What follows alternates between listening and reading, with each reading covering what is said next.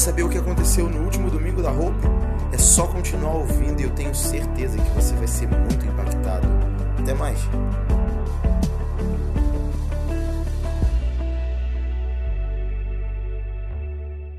Mateus 28, versículos 19 e 20, a gente vê Jesus deixando uma instrução para que aqueles homens andassem segundo o que ele havia ensinado.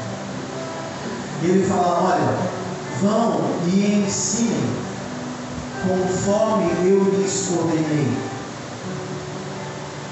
E eu comecei a meditar nessa palavra, ensine conforme eu lhes ordenei. É interessante porque, eu não sei se você tem isso, algumas vezes você está lendo a Bíblia, alguma coisa salta no teu olho, você começa a ficar buscando o que, que Deus quer falar. E o Senhor tem falado muito comigo sobre governo. Eu já reparti isso, eu falei que todas as vezes que eu subisse aqui para ministrar, eu ia falar de governo. E óbvio, hoje não vai ser diferente. Eu hoje quero falar sobre como Deus governa. Como forma, meio, método que Ele governa. Quando Jesus chega e fala, olha, ensine para que eles andem segundo eu ordenei, eu não sei se vocês lembram, mas a definição de governo é a capacidade de se ordenar, se colocar coisas em ordem. Eu falei isso alguns domingos atrás. Que governo é a capacidade de controlar coisas, de coordenar coisas, de ordenar coisas. Então, quando Jesus está dizendo, olha, ensinem eles a andar em ordem, mas mais do que andar em ordem, ele está falando, ensine eles a andar naquilo que eu lhes ordenei. Jesus está falando sobre o seu tipo de ensino, sobre a forma como ele ensinou sobre como as coisas se ordenavam, se organizavam a partir dele. E aqueles homens viram Jesus ensinando, ensinando, ordenando, organizando, coordenando durante três anos e meio. Lá no livro de Lucas, no capítulo 19, versículo 47, fala todos os dias ele ensinava no templo, mas os chefes dos sacerdotes, os mestres da lei e os líderes do povo procuravam matá-lo.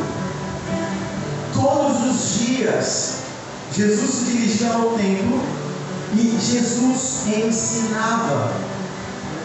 Todos os dias, Jesus ia para o templo e Jesus mostrava sobre um sistema de governo que organizaria, que faria com que as coisas fossem ordenadas de um jeito completamente diferente. De que jeito é esse? Mateus 5. Vendo as multidões, Jesus subiu ao monte e se assentou. Seus discípulos se aproximaram dele. E ele começou a ensiná-los, dizendo: Bem-aventurados os pobres em espírito, pois é o reino dos céus. Mateus 5 é o sermão das bem-aventuranças. Você já ouviu ou já leu esse texto? O que Jesus está ensinando é o sistema de ordem do céu. O pobre em espírito é o reino. Aquele que é humilhado é exaltado. Aquele que é pacificador verá Deus. Então, Mateus 5, Jesus está revelando o que era esse modelo de organização, o que era esse modelo de ordem, o que era essa forma de ensinar. Mas isso vem de Jesus. Jesus, ele simplesmente decidiu fazer dessa forma. Eu quero ler três textos com você. Abra, por favor, comigo João capítulo 5. Você vai ouvir falar de um assunto que você já ouviu muito, mas você vai entendê-lo hoje de uma outra forma. João capítulo 5, versículo 19. Jesus lhes deu esta resposta: Eu lhes digo verdadeiramente que o filho não pode fazer nada de si, só pode fazer o que vê o pai fazer. Porque o que o pai faz, o filho também faz. Não tem João, mas eu preciso que você guarde isso que eu vou falar. O papel de Jesus na terra era revelar o Pai. O papel de Jesus na terra era fazer com que todas as pessoas, ao olhar para Ele, conseguissem compreender com exatidão como era o Pai. Pegou isso? Então Jesus está dizendo: olha, eu como filho não faço nada por mim mesmo. Tudo que eu faço, eu faço porque eu vejo o Pai fazer. Ou seja, se Jesus estava ensinando sobre o modelo de organização e como a ordem do reino se manifestava, é porque ele tinha visto o próprio Pai ordenar todas as coisas. Provérbios 8 vai falar que a sabedoria é a arquiteta da criação. E Coríntios vai falar que Cristo é a sabedoria de Deus. Então, Jesus estava como sabedoria, como Pai, colocando ordem em todas as coisas. Está vendo isso? Agora, João capítulo 7, versículo 16. Jesus respondeu: O meu ensino não é de mim mesmo, vem daquele que me enviou. Então, o que Jesus ensinava, a forma como Jesus organizava, não era dele, era do próprio Pai. Por quê? Porque ele só podia revelar o Pai. Então o que Jesus estava fazendo era mostrar à terra a forma como o Pai governa. Qual é o nome que se dá ao governo do Pai? Hein? Qual? Celestial? Não. Qual o nome que se dá ao governo do Pai? Rei. Não. Simples demais. Paternidade. Paternidade não é um sentimento. Ah, eu tenho um pai. Paternidade é um sistema de governo do pai. É por meio da paternidade que nós conseguimos entrar em como ele organiza as coisas. A minha filha me tem como pai. Ela sabe como eu organizo a casa. Quando nós temos o pai, nós o revelamos. E assim como Jesus enviou os discípulos a cumprirem tudo aquilo que ele havia ordenado, paternidade é o sistema de governo do céu. Paternidade é a forma como as coisas se organizam. É por isso que quando a gente entra no reino, a gente não é chamado de servo, a gente é chamado de filho. Porque servo não tem identidade. Servo é difícil para a gente no Brasil entender servo. Vamos chamar de funcionário, ok? Um funcionário é um número. Um funcionário, muitas vezes, na maioria, precisa trabalhar dentro de um padrão estabelecido pela, pela, pela empresa.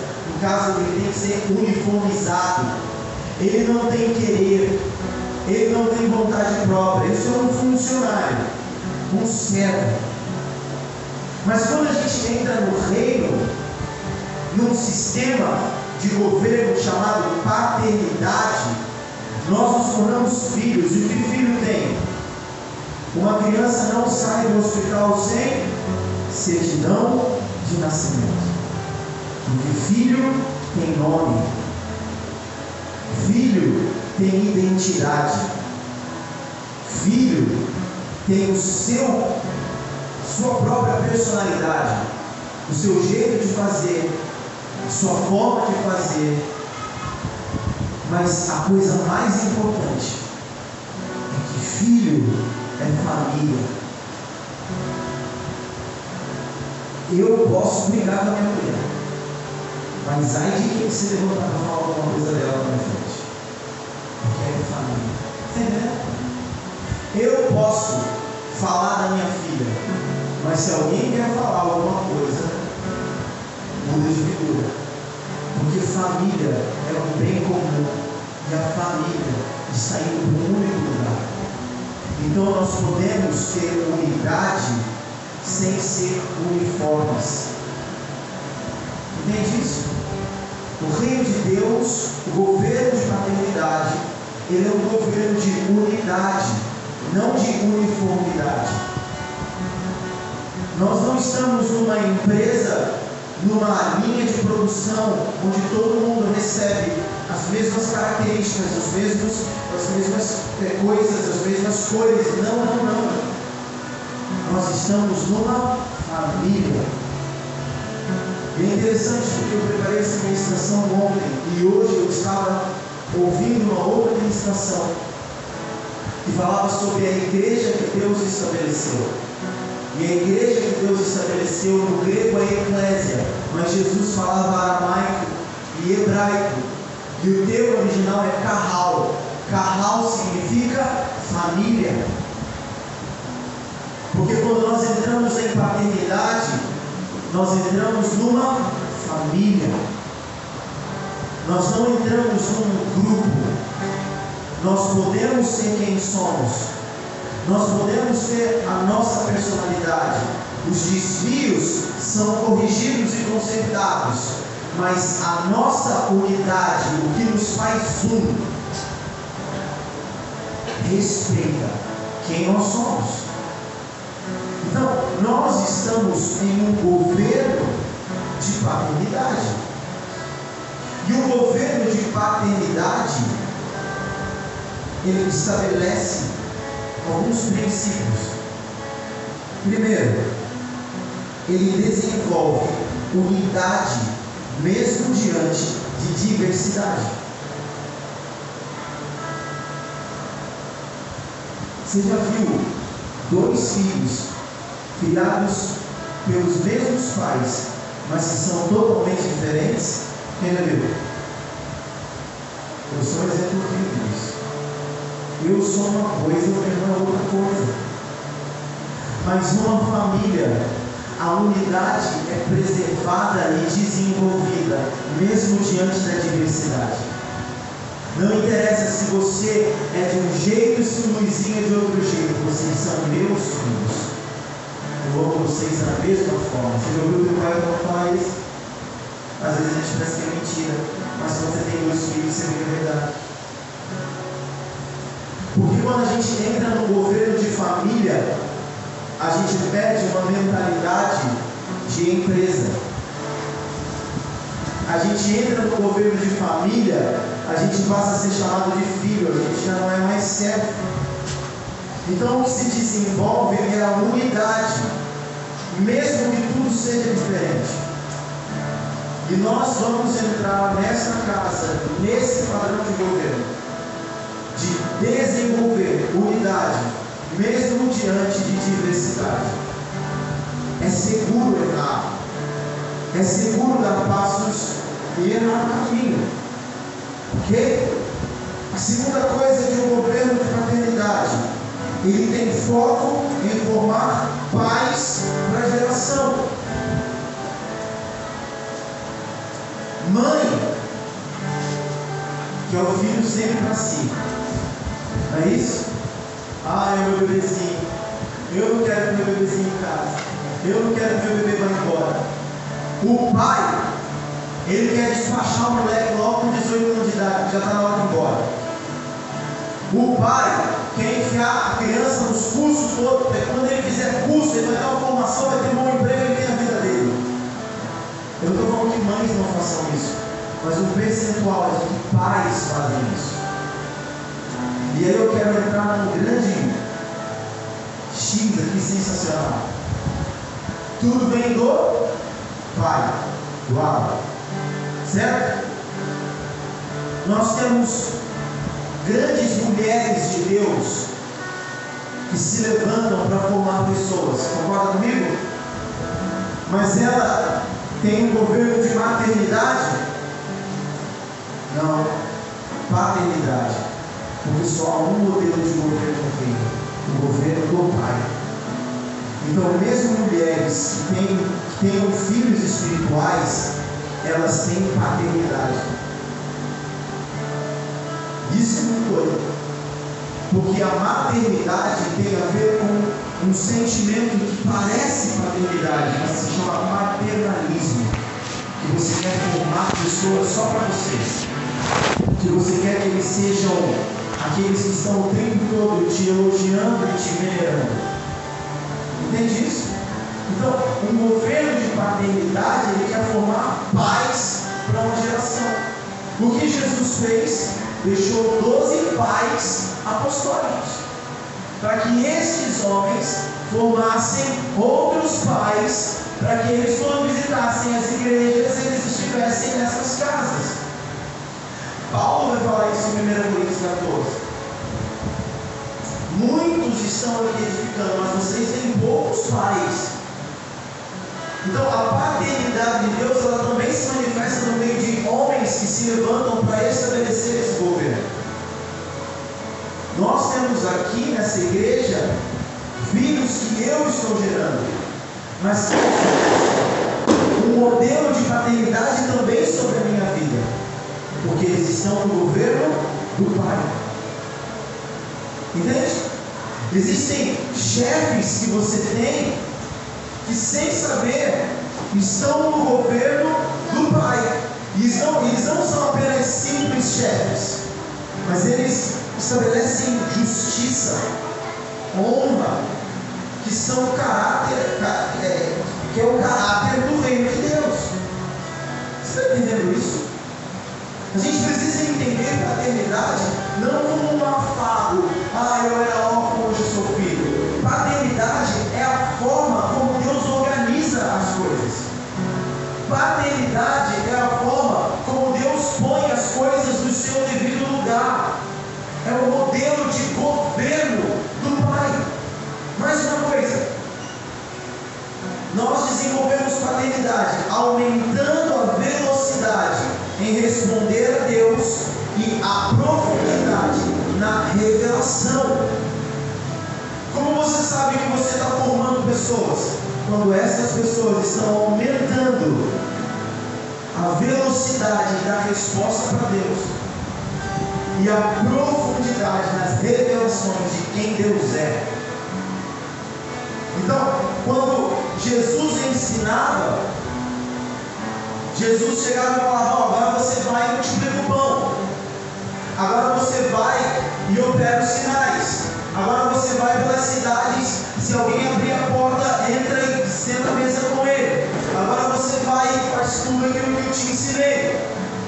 Jesus estava estimulando aqueles homens a aumentar a velocidade de resposta e a aumentar a profundidade de revelação. É isso que faz um pai. Estimular os filhos, aumentar a velocidade de resposta sobre o que Deus pede e aumentar a revelação, a profundidade da revelação sobre o que Deus quer fazer. Nós estamos hoje com essa palavra entendendo uma chave de governo que pode mudar toda a humanidade. Você precisa ter dimensão do que significa entender paternidade como governo. Medo é orfandade. E orfandade é o governo do pai da mentira. Incerteza, raiva, ódio, pecado é orfandade. Se você entender paternidade como governo e se levantar como um pai para as pessoas que estão lá fora, pedindo: mostra-nos o Pai. E você, como Jesus, revelar o Pai e o seu sistema de governo de paternidade, o mundo, o mundo vai mudar. Se você na tua rua, no teu condomínio, na tua quadra, no teu bairro, estabelecer o seu modo de viver debaixo de um governo de paternidade, as pessoas vão ver Jesus na sua vida. Isso, o entendimento disso, vai fazer quem nós somos, ou melhor, quem nós seremos em 2030. Entender essa palavra, ser intencional nela, vai edificar a igreja, Hope de 2030. E essa, esse é o movimento, forma como nós vamos andar, entendendo paternidade como forma de governo, não a fala peito. Nesse meio caminho, as estratégias podem mudar. Às vezes, estratégias precisam mudar para responder certas situações que surgem. Mas isso não quer dizer que essência muda, que perspectiva muda, que visão muda. Porque tudo isso fala sobre uma cultura. Ok? Mas uma cultura não é mais forte do que o céu. E nós não somos governados pela cultura, embora eu ame a cultura. Nós somos governados pelo céu. E o que o céu ordenar, assim nós vamos nos mover. E eu quero deixar com vocês alguns conselhos. Deus tem me movido nesses últimos três, quatro dias a dar conselhos. Qual é o mistério disso? Eu peguei um grupo hoje de amigos, eu, eu ia liberar uma palavra, mas eu falou, dar conselhos. Eu falei, eu quero dar conselhos. E eu quero me posicionar como um pai aqui hoje. Dando conselhos chave para o filho. E que se eu tivesse há 10 anos atrás, ouvido alguns desses conselhos, com certeza a minha vida seria diferente. Um desses conselhos eu ouvi há 15 anos atrás. E por conta desse conselho que eu ouvi há 15 anos atrás, eu continuo de pé. Valorize os conselhos. O primeiro conselho que eu quero te dar é não se limite. Limite. Você foi criado para a liberdade. Não é mais tempo de voltar para casulos. Não é mais tempo de voltar para prisões e cativeiros. Paulo fala que nós somos limitados nos nossos próprios afetos. Então mata o seu afeto. Ande no espírito, não na emoção. Tens limites em vós. A carne é fraca, mas o espírito está pronto. Não há limites no espírito. Não se limite. Ande como quem não vai parar. Ande como quem não pode parar. Sabe? Eu não falando para você criar uma meta para 2020. Eu detesto isso. Crie um plano de voo para onde você vai voar. Qual o lugar que você quer terminar em 2020? Não se limite. Segundo conselho, dê passo de risco. mas assuma as consequências. Eu amo Gravaço de risco. Quem me conhece mais de perto, treme e teme quando eu falo tiro mulher. Porque são passos de risco. E andar em regiões que muitas vezes você não tem nem chão para pisar. Mas se tem uma voz te chamando, vem, um passo precisa ser dado. Agora, assuma as consequências, sejam elas boas ou ruins. Não terceirize a consequência do teu passo de risco. Pode ser que você tenha dado um passo de risco muito bom, mas o movimento que aquilo vai gerar, antes das coisas se acomodarem, não vai ser agradável. Você entende? Assuma as consequências. Se Deus está te chamando para dar um passo, dê. Se você está sentindo de dar um passo e Deus não falou para você não dar, dê. Mas você está falando que eu tenho que dar um passo que Deus não falou? Porque às vezes Deus não vai falar. Existem coisas que Deus não vai falar, porque isso depende de você se movimentar. Algumas coisas Deus vai dizer, outras você vai ter que se movimentar por aquilo que você já recebeu. Você vai ter que se movimentar por aquilo que você já experimentou. Filipenses fala, nós não andamos, nós, perdão, nós andamos por aquilo que alcançamos. Não tem coisas que você já alcançou e que não tem que ficar parado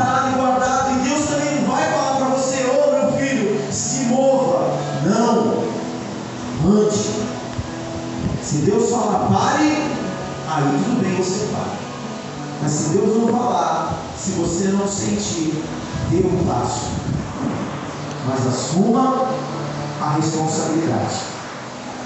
Terceiro conselho: não espere que sempre digam o que você deve fazer. Seja proativo. Efésios capítulo 4, versículo 13 está falando sobre os dons, que cada dom tem o seu papel, todos eles cooperam juntos para a unidade, para a plenitude Cada um tem o seu papel. Se eu tenho meu papel, eu sei o que eu tenho que fazer. Sabe qual é o grande problema social? Sabe qual é o grande problema da nossa geração? Repete comigo: comodismo. Hoje você tem controle remoto para trocar de canal. Hoje você tem telefone cheio de aplicativo para fazer o que você quer ali na hora, sem nem sair do sofá. Nós estamos ficando cada vez mais acomodados. Nós estamos ficando cada vez mais paralisados, cada vez menos proativos. A gente está cada vez mais fazendo apenas o que os outros falam para a gente fazer. Quando a gente está vendo coisas que podem ser feitas e não se move só porque ninguém falou. Não espere para fazer as coisas apenas que os outros te pedem para fazer. Se mova e faça, mesmo que ninguém pense. Eu vi uma vez uma pessoa, Leonardo, se você tiver que tomar uma bronca de alguém, toma pelo que você fez e nunca pelo que você deixou de fazer. Ouviu isso? E a gente continua deixando de fazer coisas. Irmão, Sabe uma das grandes felicidades que eu tive nesse mês? Uma das grandes felicidades, de verdade, foi chegar na igreja, no domingo que eu vim ministrar, e eu vi que o mato tinha sido cortado, tinha os pais aqui, eu falei, está acontecendo aqui? Eu não estou sabendo de nada. Ver que a igreja se movimenta sem ser dependente de mim. Eu estou formando pais, eu não estou formando filhos. Pais se movem, filhos são eternos dependentes. Eu estou formando líderes, eu não estou formando liderados. Pais não esperam alguém dar comando, eles sabem o que tem que fazer e fazem. Próximo conselho. A gente já está ensinando. Estabeleça uma rotina diária de oração, jejum, leitura bíblica e orar em línguas. Você pode ligar 5 horas da manhã no canal do YouTube do coach mais Topamante. Você pode seguir todos os passos para ter uma vida mental equilibrada. Você pode ler todos os livros de autoajuda. Você pode fazer todos os cursos, prestar todos os concursos, ter um emprego maravilhoso. Se você não tiver amor, você não vai ser nada. Mas amor é Deus. Deus é amor. Se você não tem intimidade com o amor, você vai ser só um saco vazio. Frustrado, falido tendo dinheiro. Contato com o amor nós temos diariamente. Eu preciso, por favor, que você entenda isso definitivamente. Estou três anos e meio falando a mesma coisa. E eu vou continuar falando o que você entenda. Diariamente. Leitura da palavra. Oração. Oração em línguas e tenha pelo menos uma vez por semana, faça jejum. Isso vai fazer com que você tenha um contato com o amor. E se sem amor eu nada serei, você não tem identidade se não tem contato. Sem amor eu nada serei, está dizendo que você não tem identidade. Não adianta você querer saber quem você é se você não tem contato com o Pai que te gerou. Não adianta você querer saber qual é o teu destino se você não sabe quem você é. Mas você só vai saber quem você é quando você abrir mão das suas rotinas diárias para passar a ter uma prática de disciplina espiritual. Quando você entender que primeiro de tudo vem o céu, depois as coisas da terra céus e terra passarão, mas a palavra, o verbo vivo, o Filho encarnado, não passa. E é só Ele que traz para a gente a revelação de identidade. Próximo conselho. Nunca, nunca mesmo se apresente a Deus de mãos vazias. Por isso fui tão objetivo na ministração das ofertas. E eu quero falar um pouco mais disso agora. Nunca, nunca se apresente a Deus de mãos vazias. Se você vai para a presença,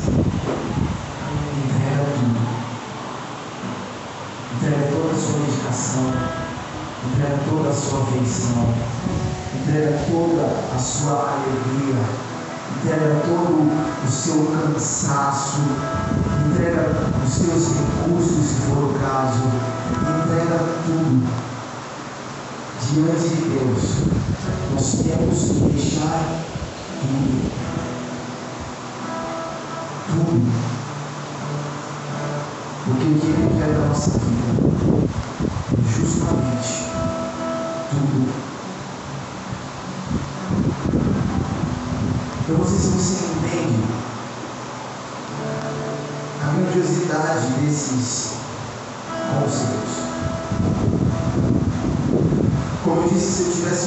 isso há 10 anos atrás, eu tenho certeza que a minha vida ia ser diferente. Eu estava olhando as minhas fotos de 10 anos atrás. Eu joguei até lá Eu falei, cara, eu era um menino de 25 anos,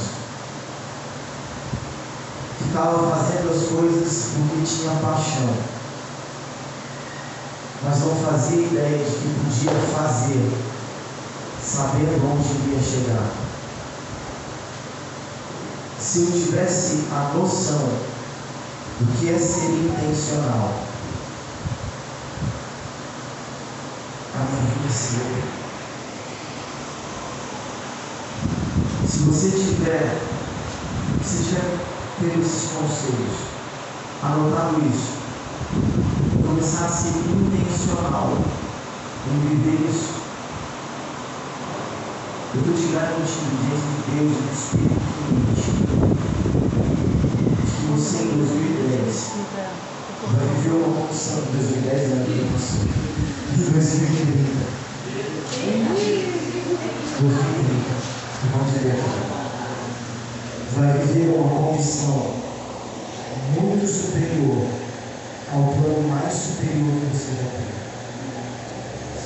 Porque existem coisas que dependem de Deus mas alguns movimentos somos nós que temos que fazer.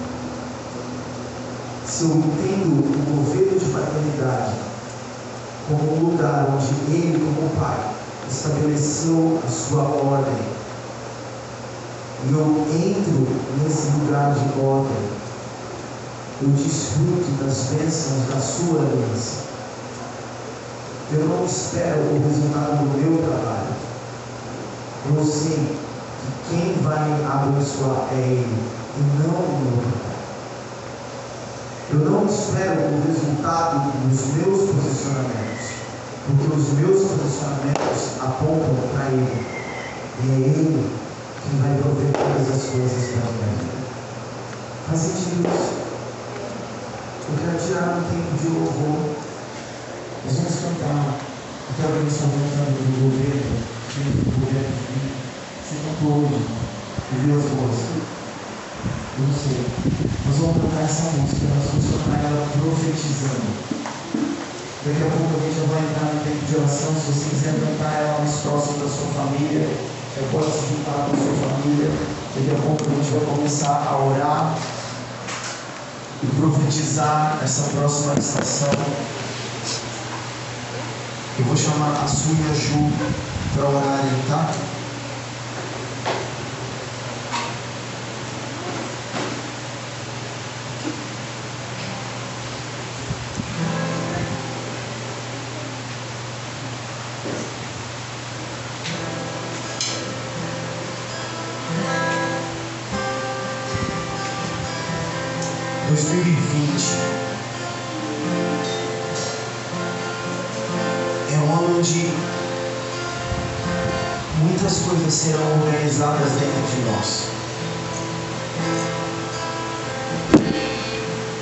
Ajuste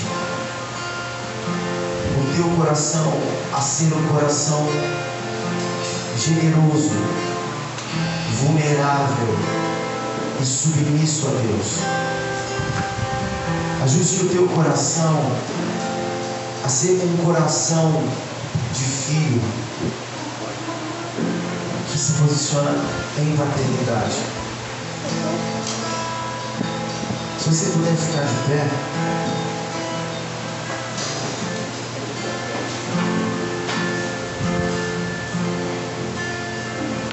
Vamos cantar isso. Vamos declarar isso. A minha vida é Ele quem governa. É só Ele quem governa.